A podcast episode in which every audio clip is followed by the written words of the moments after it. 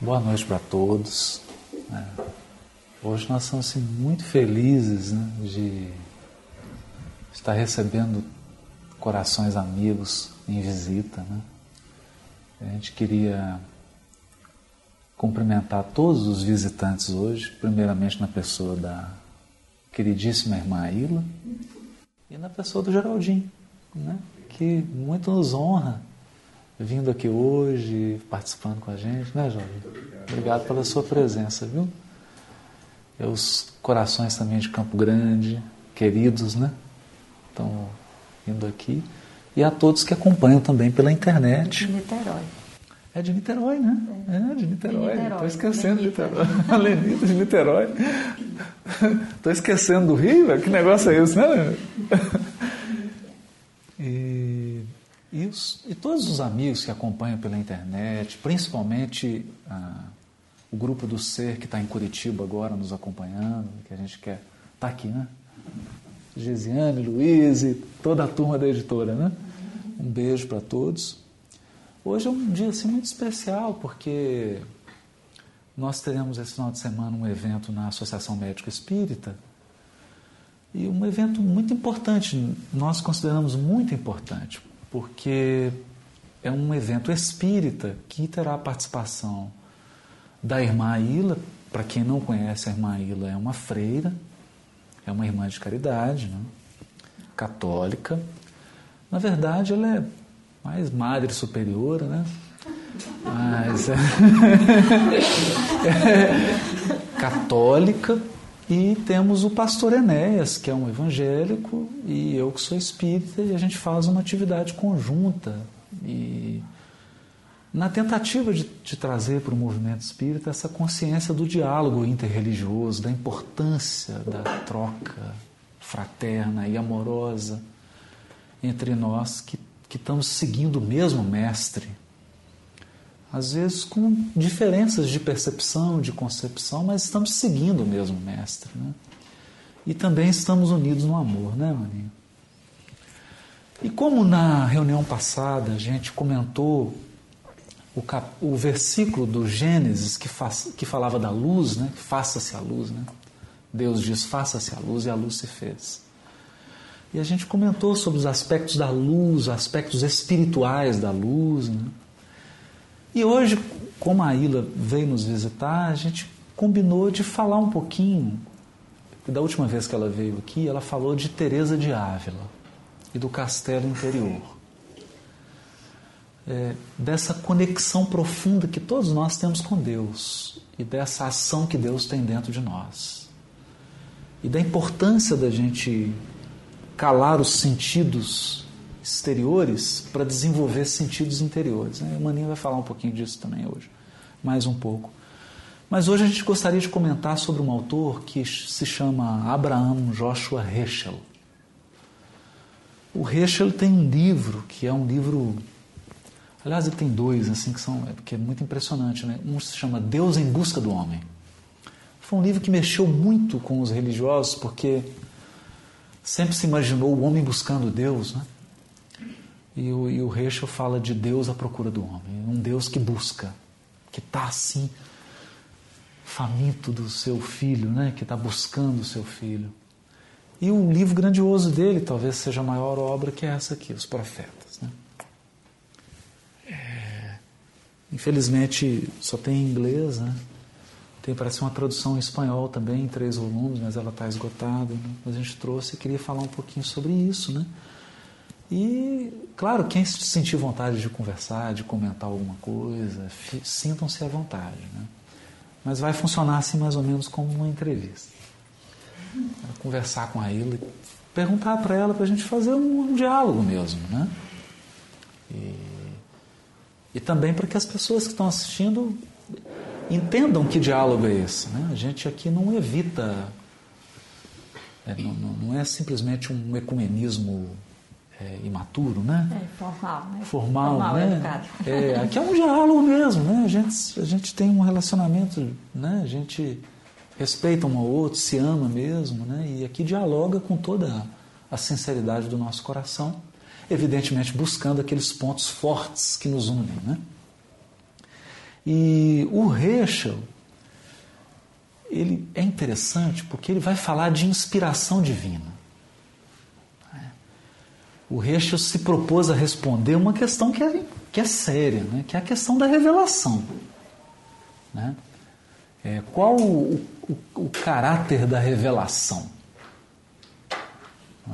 E, e, é claro que o, o escreve no século XX. Então ele está pensando como um homem contemporâneo. Né?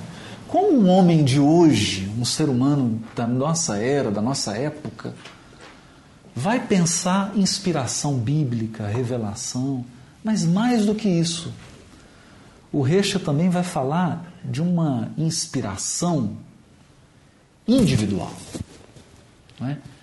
É, de como Deus atua dentro de nós é? e, e, como Ele age dentro de nós e, e em que, que circunstâncias se dá essa ação qual é a, a, a qualidade, as características dessa ação. Né? Isso é muito incrível, porque realmente o Reixa tem uma visão interessante. Antes de eu passar para a Ilha, perguntar para ela uma, uma, umas coisas importantes, né? vamos só situar o, o. Né? O Reichel é da Polônia, né? nasceu na Polônia, e o Reichel é vinculado a um movimento judaico chamado Hassidismo que é mais ou menos a caridade no judaísmo. Né? Eles são os piedosos, os caridosos, são aqueles que enfatizam o amor. Né? A, a, religiosidade vivenciada como o amor ao próximo. E uma, uma, uma religiosidade, uma experiência com Deus que deve ser medida, que deve ser mediada pela nossa relação com o outro. E, sobretudo, o acolhimento ao outro. Né? O Reich é um homem muito especial, né? É, apesar de ser um rabino, foi, né? Quando encarnado, né? Agora ele é, mas no mundo espiritual. É, quando ele, ele estava atuando, né, o Reichel chegou a marchar ao lado de Martin, Martin Luther King. Né? E é, é, interessante isso, né? Como que ele e a gente vai ver por quê, né? O Reichel acredita que Deus se manifesta pelo homem. Deus age pelo homem. E a gente vai ver um pouco disso. E o conceito principal do Reich, né, que é o que eu queria perguntar para a Ila, né, para ela falar um pouco sobre isso, é o conceito de patos. Vamos complicar, não. É uma palavra grega, né? mas a gente está acostumado com ela. A gente fala, por exemplo, antipatia. Aí eu tenho antipatia disso. Né? Ou tenho simpatia por fulano, por determinada coisa. Então, simpatia, quer dizer, uma, um patos favorável, e a antipatia, um patos desfavorável.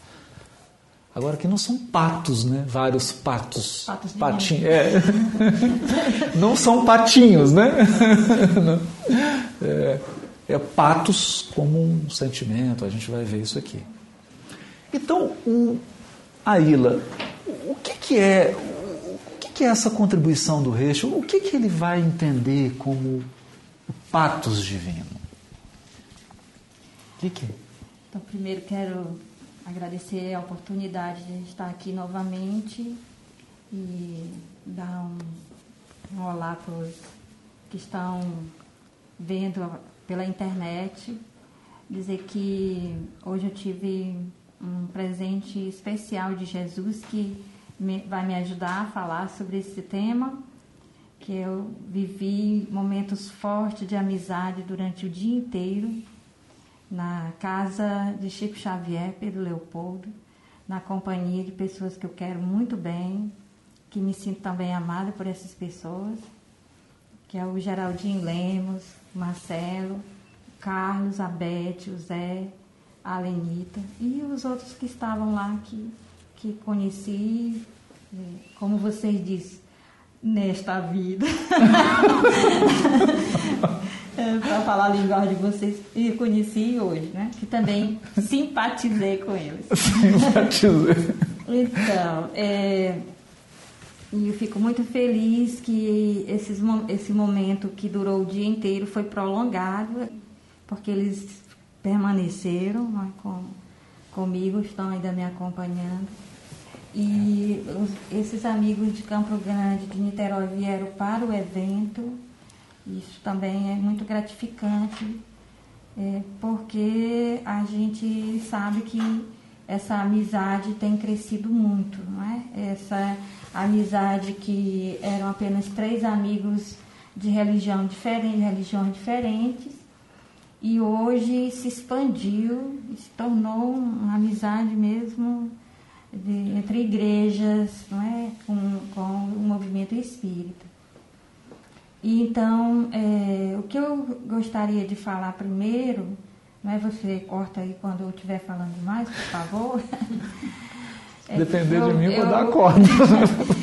eu gosto muito quando a, assim, a gente estuda a partir de uma conversa. Quem me conhece bem sabe que eu gosto de perguntas, gosto de ser perguntada. As minhas aulas são sempre repletas de perguntas dos, dos estudantes. E também gosto de fazer perguntas a eles. E então acho que isso ajuda muito a gente a, a se prender ao essencial. Né? Então, é, o, o Rachel era um judeu que, como o Haroldo falou, era um grupo bem específico, que também gostaria de deixar claro que era um grupo dos místicos, que vocês diriam dentro do Espiritismo médios, e, e que no movimento católico seriam os carismáticos, no movimento evangélico os pentecostais. Né? Quer dizer, são pessoas que recebem mensagens, acreditam que a fonte dessas mensagens é Deus mesmo, através de, das mediações que sejam possíveis, né? Como se chama no ambiente católico e evangélico de Espírito Santo. Crê-se que o Espírito Santo é o principal veículo dessas mensagens. Bom, então o Rachel é, é desse movimento que se volta para o serviço ao outro porque se sente, antes de tudo, é, amado e em comunhão com o divino, com Deus. E porque estão é, em comunhão com Deus? Porque é, Deus se comunica com eles, porque existem essas revelações, é, eles se voltam para o outro. Então, faz parte de um fluxo, na verdade. Eles, eles se sentem atingidos por uma luz e Olha. porque se sentem atingidos por uma luz, eles se voltam para iluminar os outros. Né? Então, eles acreditam. Tudo a ver com o tema. É. então, eles acreditam que há diversas necessidades no mundo é, para aqueles que têm a necessidade material eles se voltam para ajudá-los eh, materialmente, mas não só, eles nunca ajudam só materialmente. Então, eles, eles procuram também elevar a pessoa a um, uma dimensão espiritual mais profunda. Então, eles sempre educam, eles sempre falam sobre Deus.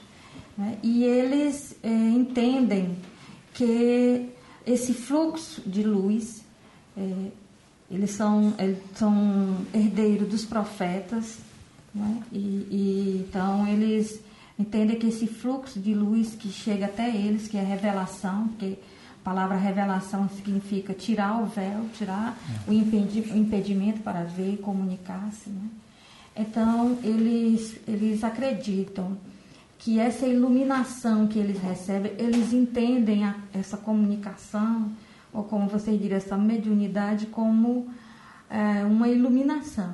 Oh, e, e, e, eles sentem que isso é possível porque o ser humano foi criado como centelha divina, então ele, ele, ele é uma fagulha, é, é uma faísca, e, e por isso é, essa luz pode é, atingi-los e aumentar a luz que o ser humano já recebeu ao ser criado, né? o espírito humano e que todos os seres humanos têm, são centelhas divinas, mas que alguns têm essa, essa chama já mais profunda, uma chama maior, que pode iluminar mais outros, né?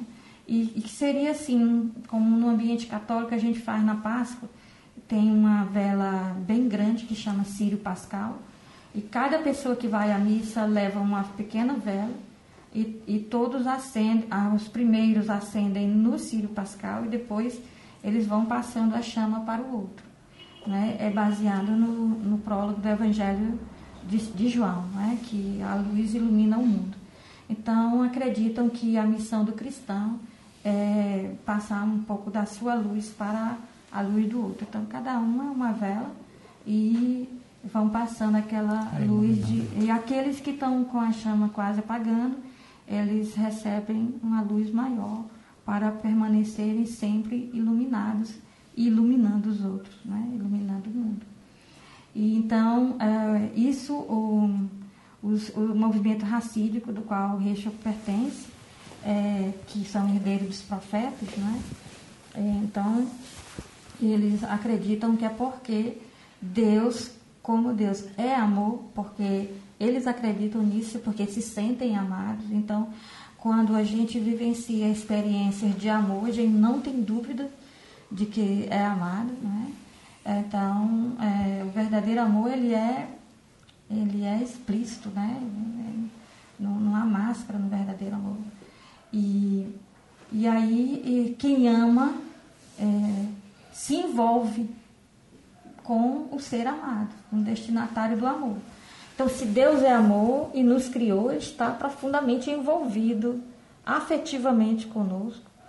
E ele, então, se ele está envolvido num relacionamento conosco, a, aquilo que nos acontece afeta Deus de alguma forma. Né? Então, é, esse, é, ser afetado, estar envolvido e ser afetado é que a palavra grega pathos, né, com língua dental, é, significa, não é? No latim deu a palavra paixão. Então a gente fala a paixão de Cristo. E aí as crianças da catequese dizem assim, e por quem Cristo estava apaixonado? então, porque a palavra paixão é quer dizer, a pessoa está afetado, é, se deixou envolver afetivamente e está afetado com o que se passa com o outro. Né? Então, Cristo, é, porque nos ama, é, ele está envolvido afetivamente conosco e a nossa situação de pecado, de, de imaturidade, de pouco desenvolvimento espiritual, o afeta. Ele se sente preocupado, ele, se, ele sente que deve fazer algo, é, é, quer dizer, o que, a forma como nós agimos, como qualquer pessoa que ama, é, qualquer ser que ama, é, é, é, está envolvido, é afetado pelo que acontece com o outro, né? com aquele que é o ser amado. Então, é, Santo Agostinho falou certa vez, não estou lembrada agora, porque a, a, o endereço do, do, do, do onde, onde ele está, falou. ele que ele falou, mas ele falou que, é, respondendo a essa questão de que eh, disseram que, que ele falou sobre isso, o patos de Deus, e, e foi criticado, né? Então ele foi criticado porque as pessoas pensam sempre num Deus que é mais uma descrição de Deus feita por Aristóteles, que não, não, não, não está errada, mas também não está completa, né? É. É, não está errada porque Deus é a causa primeira, a inteligência suprema, é, a, é o primeiro motor que move tudo, ok. Mas não é só isso, não é? é além disso, ele é alguém que nos ama. E isso Aristóteles não conseguiu chegar a nenhuma conclusão, né? a essa conclusão. Então, é, é, Agostinho disse que é, pensar num Deus que pode, de certa forma, sofrer, não o sofrimento da criatura, né? claro. mas de quem ama, o sofrimento de quem ama, sofrer é, por amor é muito mais divino esse Deus do que pensar num Deus é, frio, num Deus indiferente ao que acontece com a criatura. Então, se ele ama, de alguma forma, ele está envolvido e o que acontece conosco o afeta. Né? Ele está afetado por isso. Então, é, é, é, isso que é a paixão. Né? A, o patos. O né? patos, é isso. É. Né? Então, olha, só para fazer aqui uma diferença.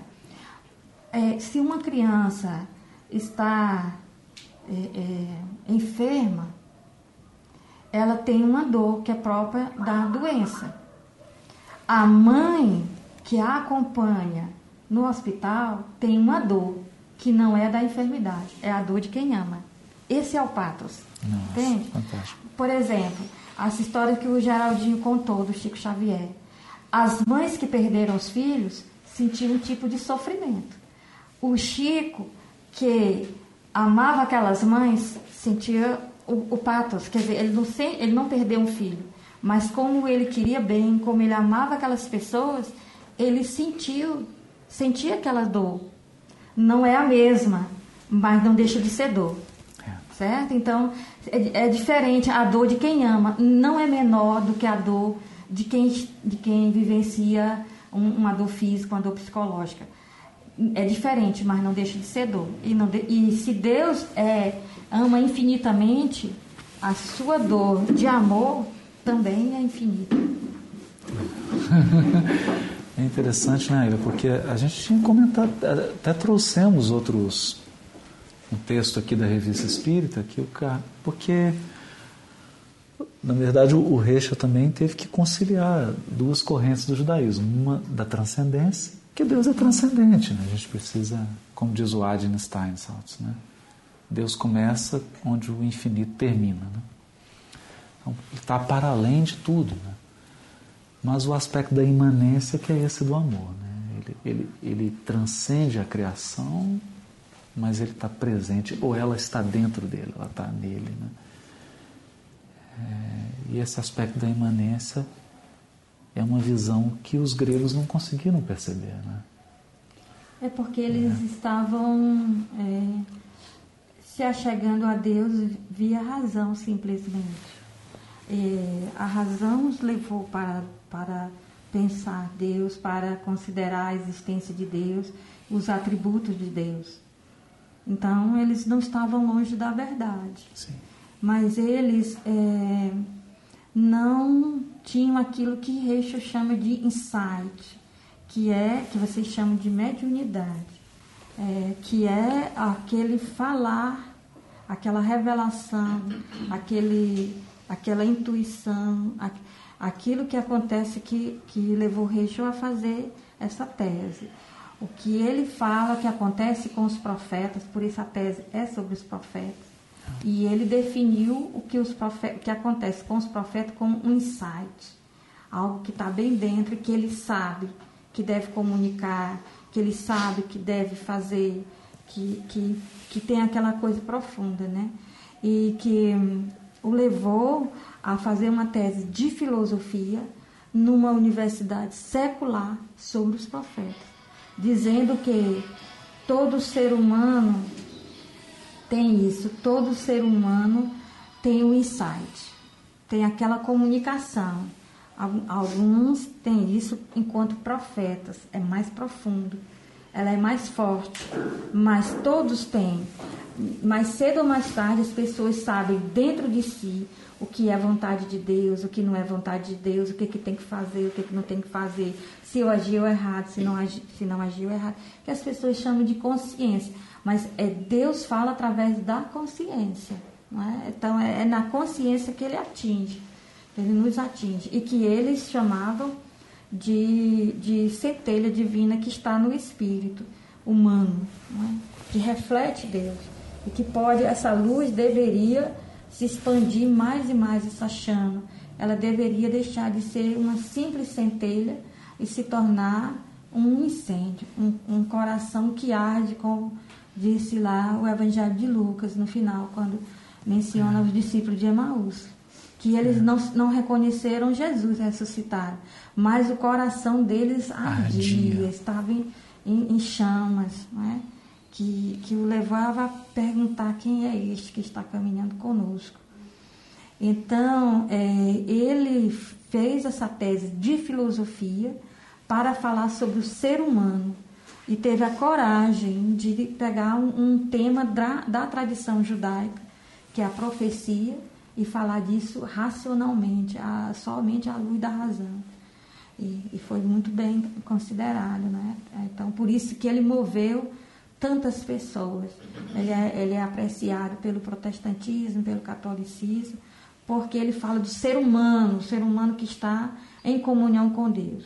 Essa, essa comunhão é, é um cordão umbilical. Às vezes esse cordão ele é muito tênue, ele é um, um fio tão, tão assim, tênue que ele é um tris, quer dizer, ele é um, como um fio de cabelo.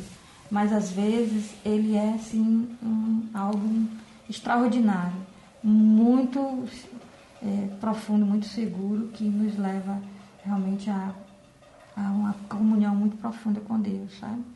Então é, é por isso que Rachel é, é, sempre falava disso. E nossa, nossa, se a ação de Deus é patos, a nossa é simpatos, quer ah, dizer.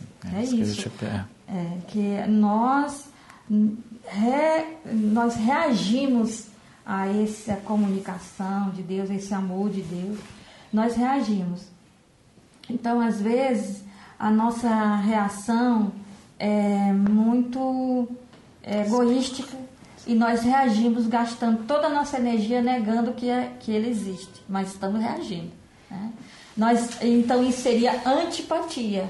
Né? Isso seria uma antipatia do ser humano em relação a Deus. É o ser humano negasse a receber o amor, a receber a comunicação, a receber. É, ela existe, ela não vai deixar de existir. Essa, essa luz vai fluir de Deus para o ser humano e vai atingir o ser humano.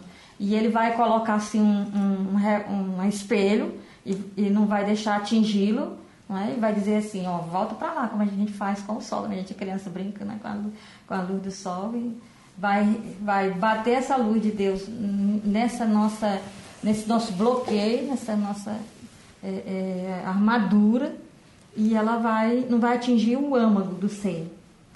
Aí algum, então isso é antipatia, quer dizer, é, eu rejeito. Né? E gasto as minhas energias com isso. E tem que gastar muita energia, porque essa luz é forte. O amor é, é intenso, o amor de Deus é, é, é mais intenso. Porque então a gente vê assim, no ambiente que a gente mora, mães que, que, que os, os filhos estão no tráfico ou estão na dependência química, é. elas amam e amam aqueles filhos e só recebem palavras grosseiras, até violência física. Mas ela, eles, ela, eles podem bater, eles podem fazer o que quiser com elas, mas elas não vão deixar de amar. Né? Eles vão ter que conviver com o fato de que ela, que ela os, os ama. Então, da mesma forma, é essa, esse gasto do, do ateísmo, que é, é, é uma reação contrária a essa luz que vem. Então, eu não quero ser atingido por ela. Que João chama de as trevas o rejeitar. Né? Ele, é. ele, deixa bem claro. Deixa claro. Ah, então é, são as trevas tão intensas, tão densas, mas a luz ela vence as trevas sempre, né? Ela vai é, devagarinho, devagarinho. Nós estivéssemos todos é, aqui no escuro e alguém riscasse um, um palito de fósforo, ela já iluminaria alguma coisa. Né? Então, é, e o outro é uma o que diria Teresa? É, eu deixo me atingir pela luz, mas eu deixo atingir só as moradas superficiais. É, alguns apartamentos, né, se nós, a Teresa comparou com um castelo, vamos comparar com um prédio de vários com um apartamento. apartamentos, né? Alguns apartamentos desse prédio permanecem no escuro. Então, é a hipocrisia religiosa. É, Todo mundo acha que eu sou uma pessoa iluminada, mas a área da minha vida que eu deveria deixar a luz brilhar mais intensamente, isso aí eu não permito. Aí eu deixo aquelas moradas superficiais, porque aí as pessoas veem primeiramente a superfície e elas pensarão que eu sou uma pessoa muito iluminada.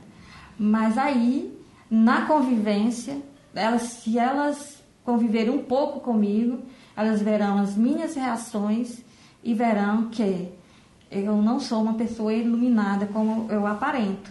É, as áreas principais do meu ser permanecem ainda no escuro. Eu, eu coloco barreiras em algumas áreas. Então a pessoa é muito religiosa, mas o insight não se não se é, não acontece de fato, porque essa luz está vindo de fora para dentro, né? E aquela área, que o âmago do ser humano, que o Inácio de Loyola, fundador do jesuíta, dizia que é o âmago do ser humano. Quando ele não ele é, é dado a Deus, quando ele não, a gente não deixa Deus agir naquela área que é central na nossa vida, então a gente, na realidade, não é uma pessoa religiosa, mas um idólatra. Né? Nós temos ídolos. E o outro é a pessoa que vai se deixando essa luz entrar em todas as dimensões. Em algumas áreas ela é mais forte, em outras áreas ainda precisa ser iluminada mais. Mas está em todas as. E o outro é, são os, os nossos santos, né? Os santos de vocês, como Chico Xavier, que aí isso é uma explosão de luz, né? Do, do, de dentro para fora. Ah, então, é, é, mais ou menos assim. Então, a nossa reação é simpatos. Então, que no latim se chamaria compaixão. Né? Nós temos compaixão. E compaixão é sentir com. É, é, então, é a reação que eu tenho é. ao amor que eu recebo. Então, se eu eh, reajo bem a, ao amor de Deus para mim, eu amo o outro. Então, eu me entrego pelo outro, eu me dou, eu me envolvo, eu, eu me canso por causa do outro. É, então, ele, ele, ele, ele acontece a compaixão a gente sempre pensa que compaixão é ter, ter, piedade do outro, ter pena do outro, misericórdia do outro, porque a gente vê que a pessoa que, que sente compaixão, ela age em favor do outro. Mas na realidade, a compaixão é a mesma coisa que a simpatia. Simpatia em grego, compaixão em latim, quer dizer, é sentir com. Né? Com Deus. Né? Com Deus. Aí eu sinto com Deus, o que, que, eu, o que, que Deus sente? Amor por todos. Então, o que, que, eu, o que, que eu sinto por todos? Amor. Isso não lembra, Maninha, a gente estava olhando a parábola do bom samaritano, né? Lucas 10, 33. E tem um verbo lá que é interessante, porque quando ele vê o homem caído, o, o texto, alguns traduzem assim, ele compadeceu-se, outros moveu-se de íntima compaixão. O interessante é porque está na voz passiva. Né? Então, é, é, alguns comentaristas dizem também que é o passivo divino que tem no Evangelho, né? Por, quando Deus está agindo dentro, e aí usa-se a voz passiva para expressar essa ação, né? Mas é interessante porque é, a pergunta do doutor da lei era sobre amar a Deus. Né? E aí Jesus conta a parábola do samaritano de um homem que compadeceu-se, né? É. O mais interessante da parábola do bom samaritano, que às vezes nós não conseguimos atentar para, é que o homem está caído, ele foi retirado tudo, inclusive as roupas. E naquele ambiente, as vestes, elas diziam da pessoa. A, a indumentária dava a identidade qualificava, da pessoa. Qualificava. Né? Se é rico, se é pobre, se é judeu, se, se é samaritano, se é, se é de outra. se é grego, se é romano. Mas se é rico, se é pobre, se é sacerdote, se, não, se é pagão, se, de, de, que, de que religião seria. Mas o homem não tem nada. Com o verbo grego lhe tiraram tudo, quer dizer, inclusive as vestes. Então, ele é um anônimo, ele é alguém que até o fim, a parábola termina e ninguém sabe quem ele é. Então ele é o outro, é? ele é o outro indefinido. Né? É interessante que eu estava numa, numa mesa redonda sobre essa questão do outro, que na filosofia chama de alteridade, né? que alter em latim é o outro. É o outro. Então a outridade é a alteridade. a alteridade. Então estávamos conversando sobre a alteridade.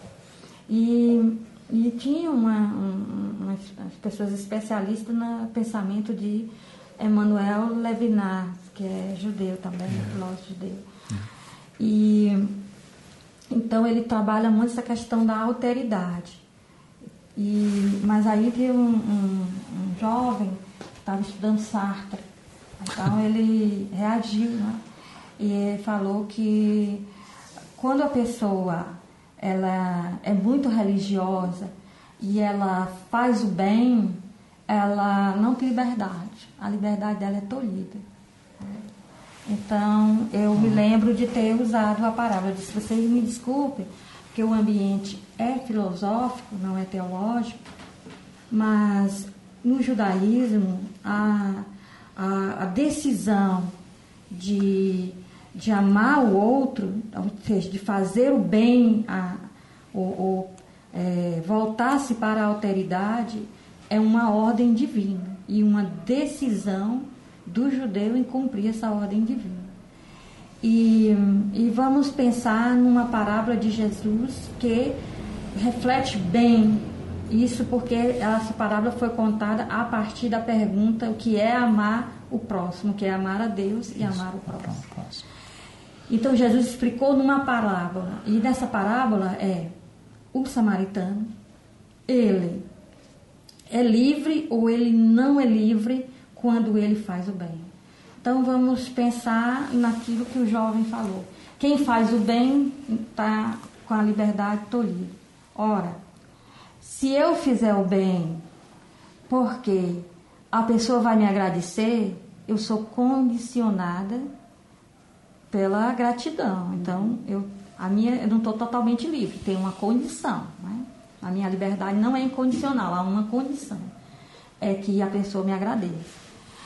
Se eu faço bem porque a pessoa tem, tem bens materiais e eu vou de alguma forma lucrar com isso, ou, ou que ela vai me convidar para a roda de amigos, ou, então eu também, a minha liberdade está condicionada pelos bens materiais que a pessoa possui. Se eu faço bem a alguém da minha religião, então eu também estou com, com a minha liberdade condicionada. Se eu faço bem, porque acredito que com isso eu vou ter uma situação melhor na vida espiritual, a minha liberdade está condicionada, não está incondicional. Agora, se eu encontro uma pessoa caída, é, ah, eu sou um samaritano, então eu não tenho é, na minha religião nada que me diga que se eu fizer o bem a ele eu vou para o céu, não tenho. Então não é por isso. É, então eu não faço bem a ele porque ele é rico, eu não sei se ele é rico. Eu não faço bem a ele porque ele é samaritano, eu não sei se ele é samaritano. Eu não faço bem a ele porque ele é bom, eu não sei que ele é bom. Como é que eu vou saber se ele não é um bandido que, que entrou numa briga com outro bandido e foi ferido? Eu não sei. É, eu não faço bem a ele porque ele tem bens materiais, eu não sei se ele tem. É, eu, não, eu não sei nada sobre ele. ele eu não posso identificá-lo de forma alguma e mesmo assim eu fiz o bem, então eu sou totalmente livre. Quando nós fazemos o bem sem condições, nós somos totalmente livres, porque não há nenhuma condição me empurrando, me movendo a fazer o bem. Entende? Então isso aí é, é, é ser bom, fazer o bem porque é bom. Não, não é por, por, por nenhum outro motivo além do fato de ser bom. E é bom porque porque se sente amado por um Deus que ama incondicionalmente. Né? o amor de Deus a nos atingir é uma frase do meu pai. Deixa o nosso coração derretido igual manteiga. né? Então, é, o, o, amor de Deus, quando nos atinge, esse, essa luz, esse calor, ele nos derrete, aqui, aquele nosso coração de pedra, e, e, nos faz bom, bom, fazer o bem por, por, por pura bondade, sem, às vezes recebendo a, a ingratidão é, em, em, troca daquele bem que foi feito, né?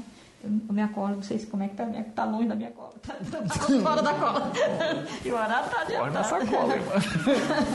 Então, é, é, isso é a verdadeira, a verdadeira simpatia, uma reação ao amor de Deus, que é amar. Amar a Deus, corresponder ao amor de Deus, e amar o, o aquele a quem Deus ama. E Deus ama a todos incondicionalmente. Né? É ser tão livre quanto Deus é livre. É, eu acho que é, a liberdade, o fazer o bem, é, está cumprir o dever de amar, porque é interessante que para o judaísmo é um dever, é uma norma. É, quando os judeus fizeram a aliança com Deus, os judeus disseram para Moisés, é, Moisés disse assim, Deus vai falar, ele vai dizer as, as normas dele. E o povo respondeu assim, nós obedeceremos e ouviremos. É. Que é a coisa mais interessante, Bonito. que deixa os, os estudiosos loucos. Por que, que não diz nós ouviremos e obedeceremos? Eles disseram, nós obedeceremos e ouviremos. Ou seja, primeiro eles tomaram a decisão de obedecer. Agora que eu já estou com a decisão de obedecer, eu posso ouvir o que ele vai mandar. Porque eu já tomei a decisão prévia de obedecer. Não é? E, e isso aí é, que, é, né? isso aí é que é o dever nos deixa livre, ele é uma decisão. Então, o, o, os, os tanto o Reicho quanto o, Levinas, Manuel Levinas, diz que nós devemos tomar a decisão prévia de amar o outro. O outro que eu não sei quem é, o outro, indefinido. Eu amo o outro. E no meu dia a dia, eu vou ver o rosto do outro. Ah, o outro vai ter rosto quando eu encontro Geraldinho, quando eu encontro você, quando eu encontro. Então, o outro vai estar ali. Então, quando eu o encontro, eu apenas exerço aquela decisão prévia que eu já tomei de amar. É, aí acontece efetivamente aquilo que eu já tinha decidido antes. Então, é, isso é importante no diálogo interreligioso, porque eu já tomo a decisão de amar o meu irmão que é de outra religião, seja qual for, antes de conhecê-lo. Então, é, quando eu o conhecer, aí vai apenas se efetivar aquilo que eu já decidi. Porque eu já estou previamente decidida a amá-lo. E se ele não, não, reagir de forma errada a esse meu amor, aí isso aí não é problema meu. Eu vou continuar amando, porque Deus também o ama. É? Então, o dever de amar ele realmente nos liberta. E a decisão de amar incondicionalmente nos liberta. E, é o contrário do que prega algumas correntes da modernidade. De que fazer o bem, de que cumprir dever, de que é, se doar para o outro, não é? é? que isso nos tolhe a liberdade. É o contrário, o egoísmo nos escraviza, o amor nos liberta. O amor incondicional, a doação pelo outro, isso nos liberta. Nos tira, nos liberta daquilo que mais nos escraviza, que é o egoísmo. Vixe, estou dizendo coisa muito grave. Espero que foi isso passe. Eu também. Quem botou isso aqui na minha cabeça? Meu Deus do céu. É, é, é isso mesmo, né? Então... E parece que é, você estava falando da modernidade, ele fala também da crise, né? Dessa crise hoje. Né? Você queria? É, a, a, a modernidade trouxe a, o avanço da ciência e da tecnologia, mas, inclusive, esse, esses filósofos judeus, eles nos dizem que, que o, o judaísmo ele vai na contramão do, do que a modernidade prega em relação a essa coisa da liberdade. Né? Porque é, o judaísmo, nós podemos dizer que o cristianismo, né? nós que somos cristãos, quando aprendemos com Jesus essa, essa, essa lei do amor, que não é mais amar o próximo simplesmente, mas amar como eu vos amei, está no Evangelho de João. É. Acho que é porque a convivência com Geraldinho o dia inteiro. É, e ele gosta muito do Evangelho de João, né? e também, é, isso que eu estou lembrando, né? Agora. Então, é, amar como Jesus amou é sacrificar-se, né? é, é colocar-se no lugar do outro e sofrer por ele, por ele. Não é só sofrer com ele, mas até por ele também. É uma renúncia, né? É que Jesus não, não precisava sofrer por ele mesmo, não. Né? Então, se ele sofreu, é, foi por nossa causa. Porque nos ama, porque quis nos substituir né? e, e quis nos amar até o fim, mesmo quando nós o rejeitamos. Então, a, a, a modernidade trouxe o avanço da ciência, o avanço da tecnologia, isso é ótimo. Né? A razão humana chegou a, a um grau profundo de, de desenvolvimento. Mas o, o, pensamento da modernidade sobre a liberdade ele é confuso, porque o pensamento da, da modernidade sobre a liberdade é, marcou inclusive o capitalismo atual. Que é, é assim, a, é, diz assim, a minha liberdade termina onde a sua começa. Quando diz isso, ele está dizendo assim: se eu quiser ampliar os limites da minha liberdade, eu tenho que diminuir a sua. Então nós somos concorrentes. Então nós somos concorrentes porque se a sua liberdade limita a minha, eu vou querer aumentar a minha e para isso eu tenho que diminuir, diminuir a sua. É. Então, alguém tem que perder. Alguém tem que perder. Então nós nos tornamos concorrentes na, na liberdade. E aí o que, que acontece com o que diz a Escritura? Não é? Que é o contrário. É a minha liberdade, quanto mais liberdade eu tiver, mais liberdade é, você terá. Nós não concorremos com liberdade. A sua liberdade não limita a minha, não.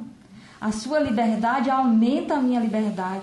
Porque quanto mais livre você for, quanto menos egoísta você for, mais livre você é. E quando você é menos egoísta, você faz tudo para que eu me desenvolva, para que eu cresça, para que eu seja livre. Então, às vezes, eu sou uma pessoa muito oprimida. E aí vem você que não, tem, não, não está marcado pelo egoísmo. Então vamos pensar naquelas pessoas, né, já que tive o dia inteiro na casa de Chico Xavier, aquelas pessoas que Chico Xavier ajudou. Ele era uma pessoa que era livre. E todas as pessoas oprimidas é, que chegavam perto dele se desenvolveram, cresceram na liberdade, é, venceram suas barreiras, seus bloqueios, se expandiram, se se é, desenvolver, evoluir, onde que, a, que a, verdade, a pessoa é verdadeiramente livre, vai, vai diminuir a liberdade do outro? Nunca! Isso é a, a pessoa que é verdadeiramente livre, traz liberdade para o outro, aumenta a liberdade do outro, né? Sabe? Então, é, é, então nesse sentido, aquilo que ensina o judaísmo do amor ao próximo e o que ensina Jesus do amar como eu amei, é, está na contramão do ensinamento da modernidade sobre a liberdade. Né? Então, o que, que acontece na pós-modernidade, agora que ninguém sabe direito o que é, mas temos que ir pensando. Né? É. Então, é como a, a, a música do Lulu Santos, né? O tempo voa, amor, escorre pelas mãos, né? Então, ele definiu a pós-modernidade numa poesia e ela está sendo estudada, porque o, o, o sociólogo Zygmunt Bauer diz que a, a pós-modernidade é a fluidez do tempo, ele escorre pelas mãos. Então, a gente tem que se permitir, a gente tem que viver, a gente tem que se divertir, a gente tem e daqui, daqui a pouco isso aqui já já já, já passou. Então, e o que eu tenho é isso mesmo, então, tá? Então, o que que as pessoas têm? elas têm um relativismo. Então, às, às vezes, na, na, nas comunidades religiosas, né, como ele falou, eu sou madre superior, não, não, não correspondo muito bem né, ao protótipo. Ao cargo. Fazer o quê? Né? O mundo está mudado. O mundo está mudado. então, as pessoas dizem assim, cadê as, as vocações, cadê as noviças, né? É, então, toda, tem encontro, né, todas as madres superiores, todos preocupados com esvaziamento das grandes congregações. E eu disse exatamente o que eu vou lhe dizer agora. Não há crise de vocações, há crise de convicções, de manter os compromissos assumidos. As pessoas têm dificuldade de manter o casamento, de manter, manter esse padre, de manter esse freira, de manter-se num grupo de oração, de manter-se num centro espírita elas ficam por um tempo. Aí entra numa crise de convicções. O tempo voa, amor. Escorre pelo fora. Então as pessoas vão para outra coisa. Então elas têm crise de convicções, elas não conseguem manter o compromisso, elas não conseguem pensar num compromisso definitivo. Elas, elas acham que eu devo me comprometer por hoje e é que amanhã eu já tenho que estar em, em outra. Mas isso, o ser humano não é assim. Porque o ser humano é espírito imortal, dizem vocês, né? Ah, verdade. O ser humano é espírito imortal, então ele é o quê? Permanente. Ele não é de estar cada hora fazendo. Ele é ele, é ele e se expressa de diversas formas. mas ele apenas se expressa de diversas formas. Mas ele é, é o que sou eu, né, diz o, o catolicismo, que é, é uma individualidade. Quando eu falecer, eu vou continuar sendo a Ila. Eu não vou perder a minha personalidade. É por isso que a gente tem os santos, porque eles, o Francisco que que São Francisco que que ajudava os pobres enquanto estava aqui, não é possível que quando chega no mundo espiritual ele esqueça os pobres. Ele é Francisco, ele não vai deixar de ser Francisco. Né? Então, isso aí, essa coisa da pós-modernidade, dessa crise de convicções, de manter-se nos compromissos assumidos, isso vai contra o que nós somos em essência. Né? Então, nós, nós temos planejamentos. Nós temos planejamentos e nesses planejamentos nós, nós decidimos por coisas duradouras. É? Coisas que são duradouras. Então, nós temos que nos manter naquilo que nós planejamos e realizar aquilo que nós planejamos e, e realizar bem. E quando terminar, dizer igual a Deus é, é, que viu que era bom. Como é bom a gente olhar para trás e aprovar uma coisa que a gente fez e dizer: olha, eu fiz o possível, melhor do que isso não podia sair. Então as pessoas quando me perguntam, né, minha frase, né, você está cansada? Eu sempre respondo: cansada e satisfeita. satisfeita porque porque era o meu dever. E aí, aquele cansaço não é só cansaço. Eu estou feliz em ter realizado alguma coisa dentro dos meus limites. Não podia ser melhor do que isso, porque sou uma pessoa limitada e além de limitada sou pecador. Mas me doei, não é? fiz o meu dever e me sinto cansada e profundamente satisfeita de ter colaborado em alguma coisa para que a humanidade não viva, como diz o Lula Santos também, em passo de formiga e sem vontade. Né? Então, a humanidade. hoje está é, moderna.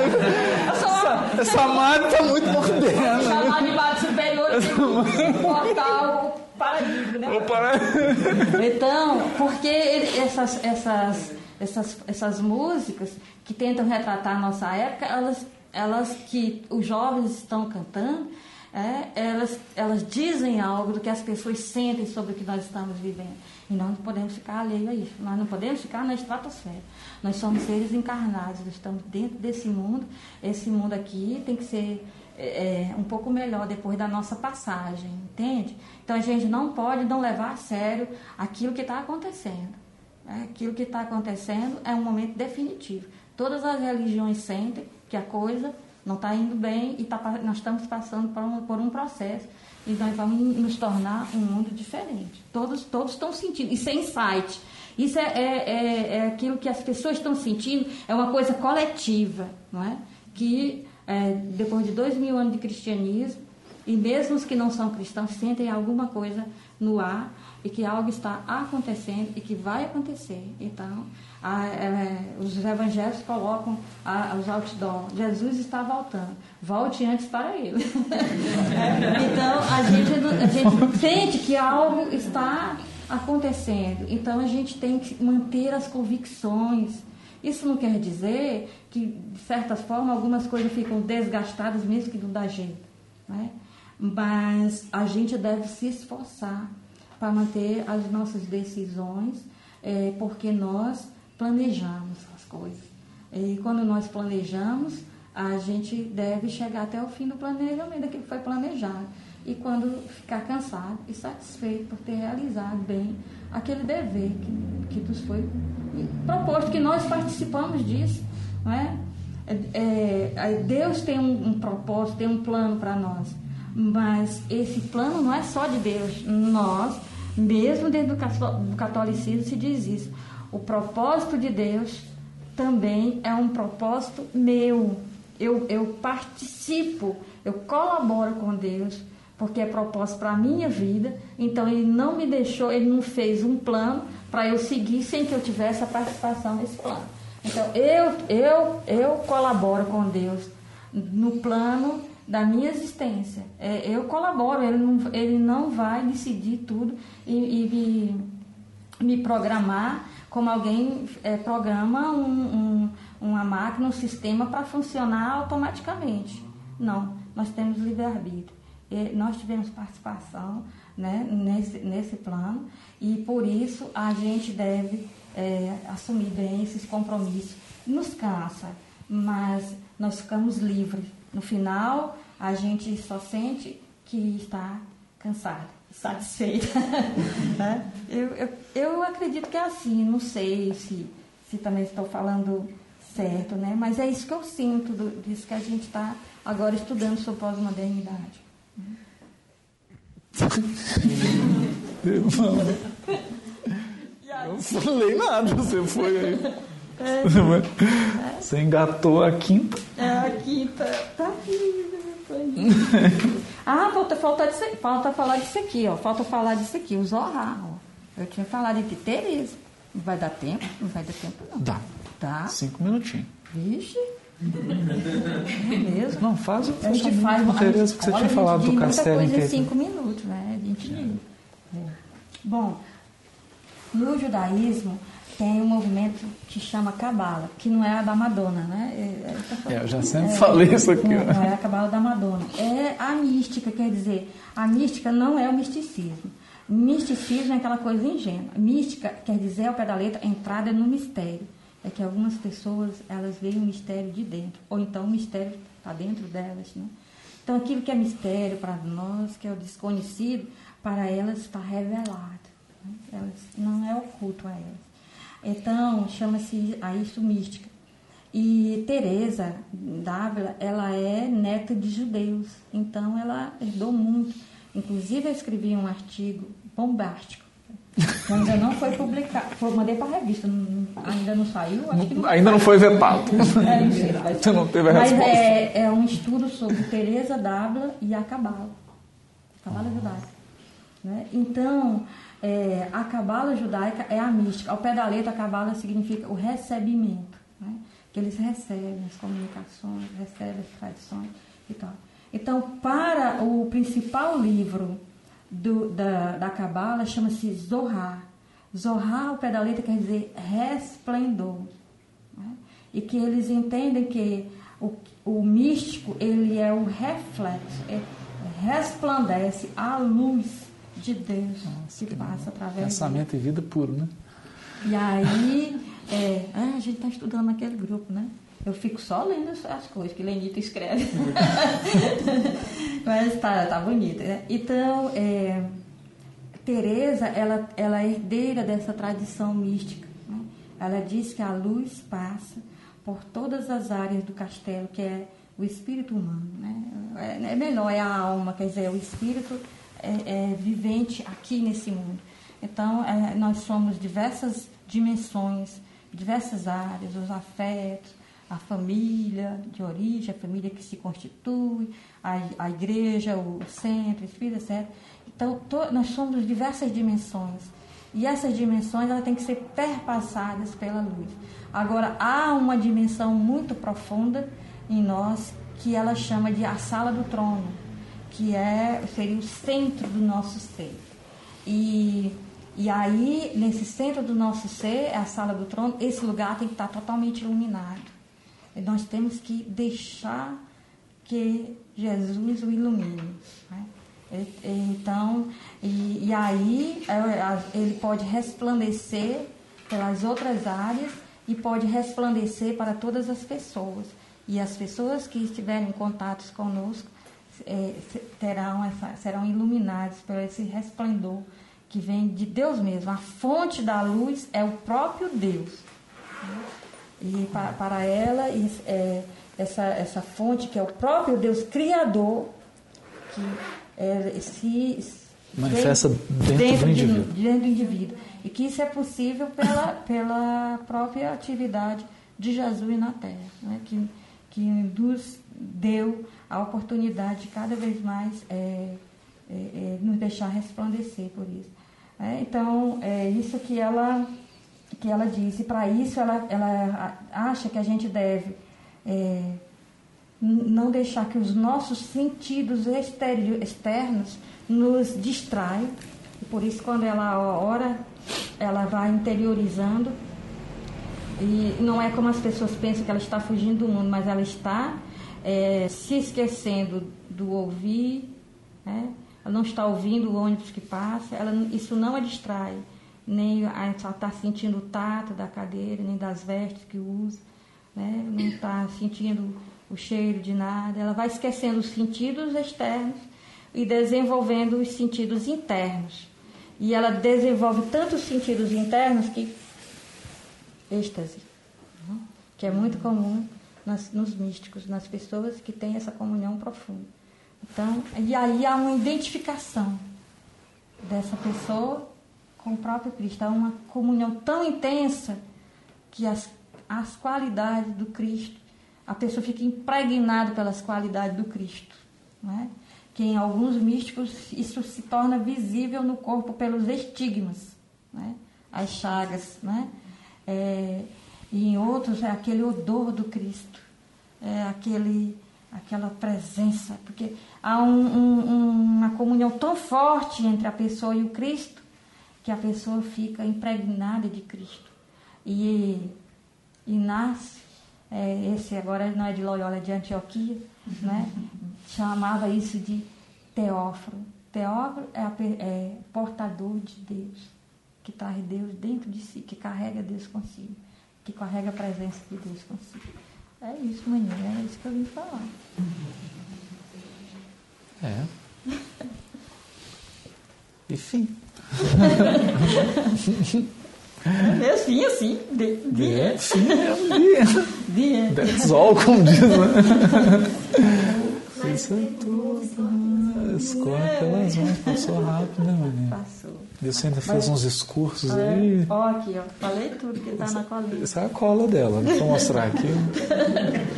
Que é mínima, né? Não, eu. Sabe aqueles. Já terminou aí, né? Não, não, você vai fazer a prece. Não Não, conta, não. não, mas ele, ele terminou de gravar, não. Não, tá todo mundo te ouvindo. Tá bom. Então, mas o que eu ia dizer, eu digo assim mesmo, na, é que eu vou para a minha aula com aqueles, tem aqueles blo- bloquinhos de papel autocolante, aí eu es- escrevo lá tudo que eu não posso esquecer, como aqui.